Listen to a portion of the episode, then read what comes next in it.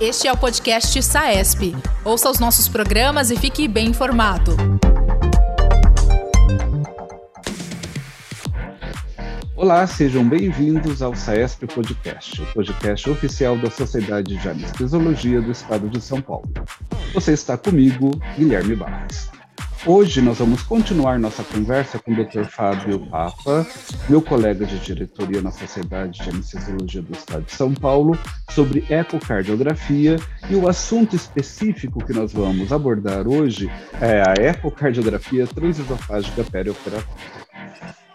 Dr. Papa, muito obrigado pela presença, mais uma vez aqui no podcast SAES. Bom, tá. Guilherme, obrigado. Queria agradecer novamente a SAES pelo convite. E para começar a nossa conversa, eu queria perguntar a você especificamente quais são as, as indicações, contraindicações e complicações relacionadas à utilização da ecocardiografia transesofágica perioperatória.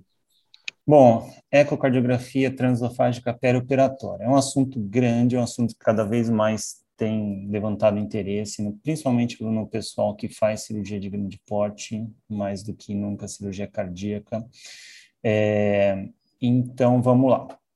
Com relação às indicações, na verdade, a gente hoje em dia pode, a gente utiliza a ecocardiografia transesofágica na grande maioria das cirurgias cardíacas, vamos dizer, a totalidade delas, em, algum, em alguns outros procedimentos não cardíacos também. Com relação a essas indicações para a cirurgia cardíaca, hoje em dia o que está bem estabelecido é que para qualquer cirurgia valvar, qualquer cirurgia de revascularização do miocárdio em que o paciente tem uma função contrátil ruim, cirurgias de transplante cardíaco e pulmonar, são indicações são indicações formais à utilização da ecocardiografia transesofágica. Com relação às contraindicações, as contraindicações estão muito mais relacionadas ao paciente, algumas características do paciente, mas resumindo, são pacientes que têm algum problema, é, algum risco aumentado, por exemplo, de lesão esofágica. Então, por exemplo, pacientes com divertículo de Meckel, por exemplo, são, são pacientes com alto risco de perfuração, Pacientes com megaesôfago também é uma contraindicação à realização do exame. É, são é, pacientes com esofagiectomia, são outros pacientes que também a gente não realiza a ecocardiografia transesofágica. E em termos de complicações relacionadas a isso, a grande, a, a, a esmagadora maioria da, das complicações relacionadas à utilização da transesofágica são, são é, complicações de pouca morbidade o, a maior, a, a incidência maior de complicação está relacionada à rouquidão e lesão labial, porque normalmente cirurgia cardíaca você fica bastante tempo com o probe lá dentro e o paciente fica paralisado, então às vezes sangra um pouquinho. É, a, a a complicação mais temida, em que tem uma, uma morbidade muito alta, mortalidade também, uma mortalidade elevada, é a perfuração esofágica. Mas desde que respeitadas as contraindicações, a, perfura, a incidência de perfuração esofágica é muito baixa.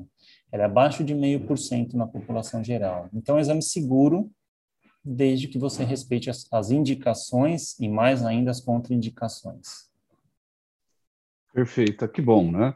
É, o, só por curiosidade, o probe é bastante calibroso, ele se equipara a um tubo eh, de que tamanho, mais ou menos, de que calibre? O probe, na verdade, o, a sonda de eco transesofágico é um, pouco mais, é um pouco menos calibrosa do que um aparelho de endoscópio adulto, tá? É, na verdade, os, os cristais de ultrassom, eles ficam na ponta onde normalmente é a parte um pouquinho mais calibrosa, mas logo depois ela afina novamente. Então, para gente que faz cirurgia cardíaca, faz cirurgia, usa o, usa o, trans, o normalmente o paciente já está anestesiado e entubado, o índice de lesão é bem baixo, e se tiver alguma dificuldade na inserção do probe, a gente sempre pode usar um vídeo laringoscópio, uma laringoscopia direta para direcionar, a colocação é diferente quando você está fazendo no ambulatório, por exemplo, onde o paciente está sedado, você tem que ter cuidado para ele não tossir, não ir para o pulmão, não ir para a traqueia, desculpa, e então normalmente a incidência é bem baixa e, a, e a, o diâmetro dele é um pouquinho mais fino do que o aparelho, do que o, o endoscópio adulto convencional. Então não é nada né, muito calibroso. Né? Pensando justamente na, uh, em situações fora do que é o seu uso mais comum, existem indicações em cirurgias também não cardíacas? Então, é uma boa, é, uma, é na verdade, é uma continuação, talvez, da, do que eu estava falando. Existem, basicamente, o que a gente utiliza hoje em dia, é uma indicação bem, bem formal, qualquer caso de instabilidade no período intraoperatório, que você não saiba a causa da instabilidade hemodinâmica, você precisa de uma, de uma avaliação rápida, ele é uma indicação. É óbvio que a gente vai entrar no, naquela discussão, ah, por que não fazer um, um ultrassom cardíaco focado? Mas, assim, muitas das vezes você não tem acesso ao tórax desse paciente, e então o eco transesofágico, apesar de ser mais invasivo, ele acaba respondendo de uma maneira até mais eficaz e mais, mais rápida aquelas perguntas que você precisa responder. Mas as, talvez uma indicação boa hoje em dia que saia do campo da cirurgia cardíaca seja a sua utilização para na cirurgia de transplante hepático. Até um tempo atrás existia muita dúvida da sua indicação, principalmente por conta dos pacientes submetidos a transplante hepático, eles têm uma incidência grande de varizes esofágicas e o grande risco, o grande medo talvez fosse de lesão dessas varizes, causando sangramento. Então, sempre com aquela questão de indica, não indica, usa, não usa. O que as sociedades de, principalmente de anestesia por transplante hepático, ou, ou mesmo a Sociedade Americana de Ecocardiografia, eles hoje em dia eles aceitam e é uma indicação hoje em dia pro no, do, da utilização do eco transofágico para cirurgia de transplante hepático também. Interessante. Eu acho que você já respondeu essa minha pergunta no podcast anterior, mas acho que vale a pena refazer a pergunta só para deixar isso mais claro mesmo. Se existe ou se e qual é né, o processo de treinamento e certificação para anestesiologistas brasileiros na utilização do eco transesofágico? Tá. Então, no, o, o, a, o treinamento e certificação na ecocardiografia, para ecocardiografia transesofágica, ela difere um pouco do point of care, que a gente discutiu na, na, na outra edição. O treinamento para eco transesofágico, hoje em dia, fora do Brasil, está bem estabelecido. Treinamento hoje em dia ele é aceito através da realização de um fellow, por exemplo, ou do trabalho um, em um grande centro onde você faça vários exames. Hoje em dia existem, existem diversas certificações internacionais, as duas mais comumente é, adotadas na América do Norte é o, é o, do National Board, que na verdade é uma ação conjunta entre a Sociedade de Anestesia Cardiovascular e a Associação Americana de, de Ecocardiografia e tem a mesma coisa, basicamente os mesmos respectivos as sociedades na Europa também, que é a EACTA. Então, quem termina os fellowships na América do Norte e na Europa, normalmente eles fazem essa prova e submetem o logbook de exames, e sendo aprovados, eles têm a certificação. No Brasil, a gente pode fazer esses exames também, a gente só precisa mostrar para eles que a gente tem um número, um número X de exames realizados, Normalmente, esses exames, hoje em dia, eles, é, esse logbook mínimo em torno de 150 exames realizados e mais 150 exames laudados, né, com algum especialista do lado. Temos de certificação brasileira, que tem através do, do da SBA, e do grupo ET, são conversas, está é, tá estágio relativamente encaminhado essas conversas com o pessoal da Sociedade Brasileira de Cardiologia, na tentativa de se criar algum tipo de certificação, mas até hoje não tem nada definido ainda. Então, para o anestesiologista brasileiro que não é especialista em cirurgia cardíaca, né, é aquele cara que executa bastante transplantes hepáticos, como exemplo, existe alguma modalidade básica que possa responder às questões mais comuns encontradas na prática clínica diária? Então, existe.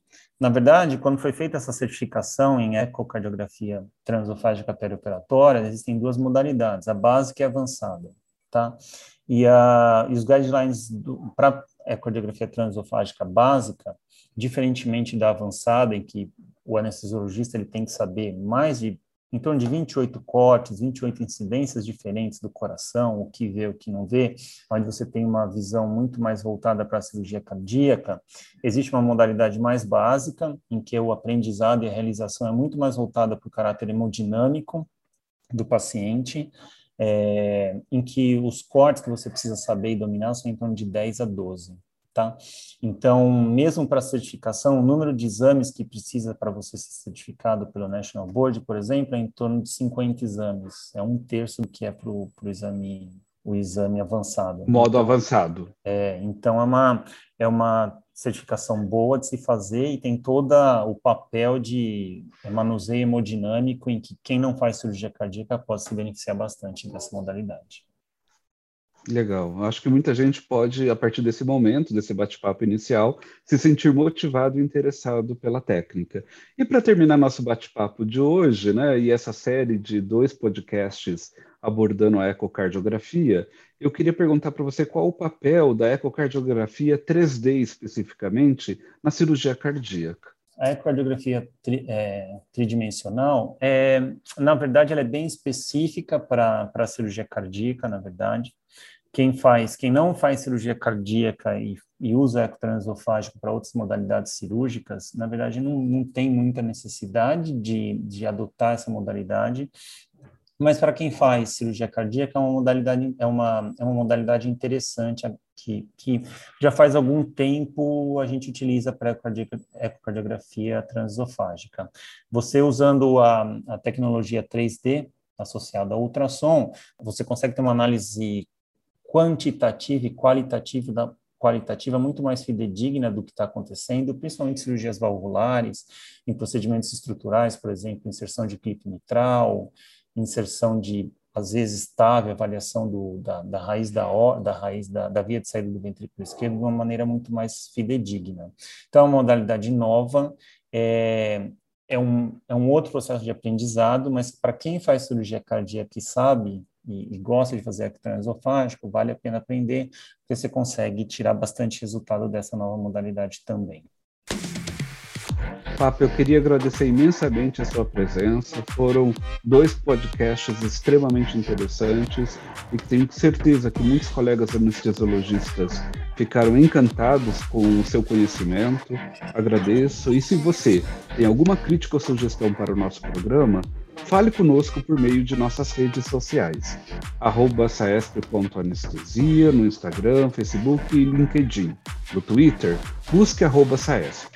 Ah, e acesse também nosso site www.saesp.org.br e confira todos os nossos produtos e novidades. Até o próximo Saesp Podcast.